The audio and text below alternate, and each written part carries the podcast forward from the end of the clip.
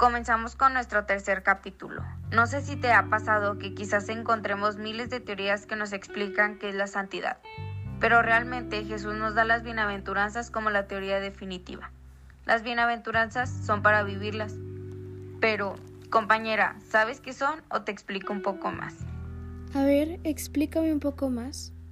Claro, mira, las bienaventuranzas son vistas de cómo Jesús nos va a rendir cuenta en el reino de Dios, pero también es visto como la buena noticia de que Dios viene a liberar a todos los desaventurados de la miseria. Me queda más claro, pero cuéntame, ¿cómo qué bienaventuras encontramos? Vaya, esta está interesante. Felices los pobres de espíritu, porque de ellos es el reino de los cielos. ¿Cuántas veces no nos hemos topado con alguna persona que porque piensa que tiene todo lo material, creen que son felices completamente. Claro que sí me ha tocado ver varias, pero sinceramente, para ser felices necesitas a Jesús en tu corazón. Muy bien dicho, compañera, de que no sirve tanta cosa material si nuestro corazón no tiene a Jesús. Como hablábamos anteriormente, hay que dejarnos transformar. Hay que dejar que Jesús entre nosotros, que nos transforme para obtener la felicidad plena. La verdad que sí, mi compañera. La riqueza no asegura nada, un corazón es rico cuando Jesús puede entrar en él constantemente. Pero, ¿qué otras bienaventuranzas encontramos? Cuéntame.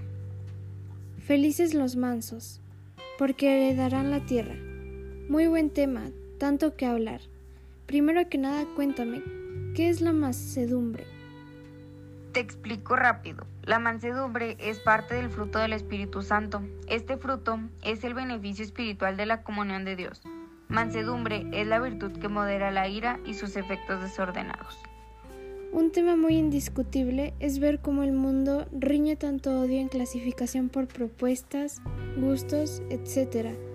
Lo que Dios nos propone simplemente es ayudarnos mutuamente, simplemente un pronóstico diferente para el mundo. Sigamos con la próxima, ¿qué te parece? Me parece perfecto. Felices los que lloran porque ellos serán consolados. Te vuelvo a hacer una pregunta.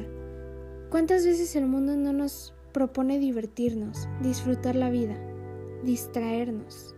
Muchas veces, pero cuando sucede lo contrario como el dolor, la tristeza, ¿qué pasa con el mundo? Trata de esconderlas, de cubrirlas. Pero ¿y las personas que sí las sufren, que se consuelan con Jesús y no necesitan del mundo? Esas personas son las más fuertes y las que están preparadas para ayudar al prójimo. Siguiendo con el tema de las bienaventuras, ¿Por qué no hablamos de esta? Felices los misericordiosos, porque ellos alcanzarán misericordia.